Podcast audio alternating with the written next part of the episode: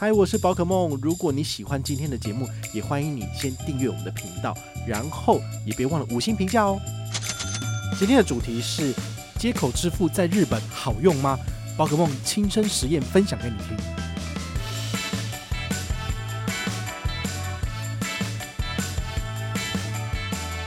不会被收取所谓的呃刷卡交易手续费一点五趴，因为毕竟他走的这个通路呢，就不是国际发卡组织的通路了。他走的是银行清算那一块，所以就不会有一点五趴交易手。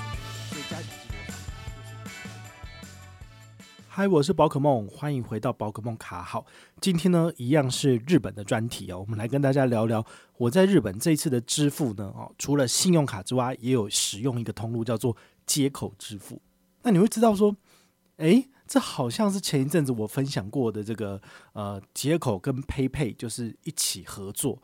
那它其实从十月二号开始就已经可以在日本的 PayPay 的这个扫码支付的通路里面去使用了。那当初刚上线的时候呢，网络上有一些灾情哦，他们有讲到说，就是有一些人无法成功支付。那为什么呢？哦，原来是接口的 APP 需要就是更新到八点零以后的版本，那这样子切换支付才不会有问题。那提醒大家。你这个个人的资料的设定里面呢，就可以把你的所在地更换成日本。那么你在日本在做支付的时候呢，其实就不会有问题了。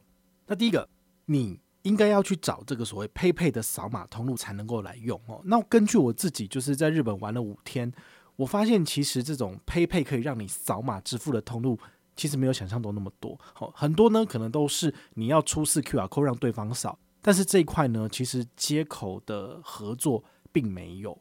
好，所以你就变成说，这你要去扫到人家有这种立牌，然后你可以去扫他的 QR code，输入结账金额的，这样子才可以。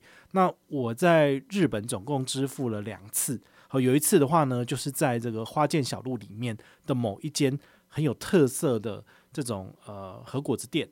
那我有发贴文给大家看哦。那他这个部分呢，就是我在结账的时候看到他外面有一个牌子，就写 PayPay 有 QR code，我就问他说，我可以用这结账吗？他说可以。我就输入我的金额四千七，然后就结账。那第二个的话呢，是我在最后一天离开日本之前呢，我跟朋友去二条城北边，大概有一点远，他走路十分钟的一间素食店。去那边吃的时候呢，结账的时候也有看到他有一个佩佩的小的告示牌，我就问他们说可以用这个结吗？他说可以，所以一样也是扫 QR code，然后呢就顺利结账了。那因为他很难得，就是。在日本卖速食，然后又是台湾人过去开的，所以我就特别拿了两个泡面，然后再去结账。所以我在日本呢，总共使用了三次配配的通路结账，然后大概花了九千多日币吧。其实没有非常多，如果你算这个五趴回馈下来，大概才拿个呃几十块钱回馈啦，一点点而已。不过对于我来讲，这是蛮有趣的，因为呃可以在这些很奇怪的通路，好不是那种很大的通路来去做支付，这是蛮神奇的。因为啊。这个 PayPay 它在全日本有一万多个点呐、啊，那这些点呢，其实不只限于这种所谓的大都市，其实很多呢都是这种乡下的小地方。哦，你可能会在这个大分县，或者是你在佐贺，然后呢只是吃一个面，发现他就只接受现金或是陪陪然后这就非常的神奇。所以这时候呢，你如果有使用接口支付，那么你不一定要有接力存的账户，因为有接停账户支付等于是多三趴嘛，但你可能没有开立，没有关系，你用。一般的银行户头有绑定在接口支付做付款的也是可以的。那不论有没有用接力存，你都可以拿到五趴的回馈。有接力存就是加三趴，就是有八趴。那么这些消费呢都不会被收取所谓的呃刷卡交易手续费一点五趴，因为毕竟他走的这个通路呢就不是国际发卡组织的通路了，他走的是银行清算那一块，所以就不会有一点五趴交易手续费。所以加起来是多少？就是。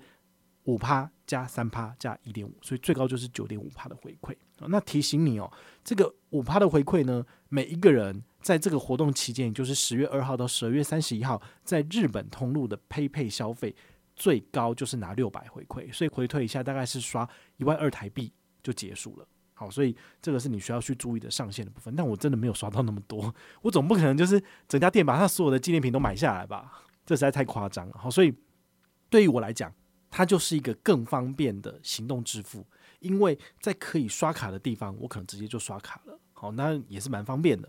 但是在不能刷卡的地方呢，有 PayPay 来做这个挡一挡，诶，我觉得也很好。所以你们下一次如果去日本的话呢，我就会非常建议你，就是眼睛放亮一点。好，它那个 PayPay 的 logo 其实很明显，就是像我们平常在台湾用什么台湾 Pay 结账的时候那个立牌一样，你只要看到，你就可以问他说，May I do use this PayPay？然后他就知道了。那他说 OK，你就是直接扫码，然后就把金额打进去，其实就可以了。好，所以我觉得这个是蛮方便的。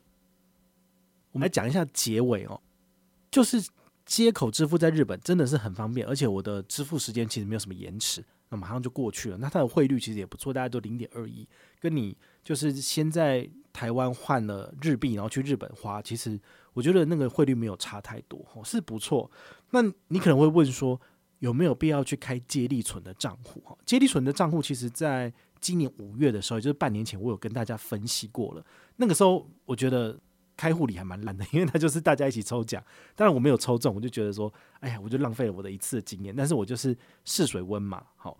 那后来呢，它有一个活动，就是好像是好礼四选一，就有那个什么呃星巴克的饮料，就在一百五十元的这个价值，我觉得这就很好了。那再后来有一档就是，哎，开户就送你一百，就比较差一点。那目前十月份是没有什么开户活动的，好，所以如果你想要开户，A，好康。请你就再稍微等一下哦，也许年底的时候他们还会有新的活动，有预算来消耗，那你就可以来就是呃开户之类的。那他目前因为没有任何的揪团活动，所以我当然不会去揪啦。哦，我是因为尝鲜的这个心情哦，所以我就是身先士卒，然后就先开户了。好，那没有想到说就是在半年后，我就真的拿去日本，然后用接力存来做支付，诶，真的有回馈，我就觉得是蛮开心的一件事情。所以呢。你如果要去日本玩，好，在年底之前的话呢，有机会你就先把这些账户跟这些支付都准备好，那么你去日本就可以大开刷戒了。那如果你有任何的问题或任何的想法，也欢迎你就是到粉丝页私讯我，好，或者是留言，好，或者是抖内都可以，好，我们有看到的话呢，都会在做节目跟大家回报哦。我是宝可梦，我们下回再见，拜拜。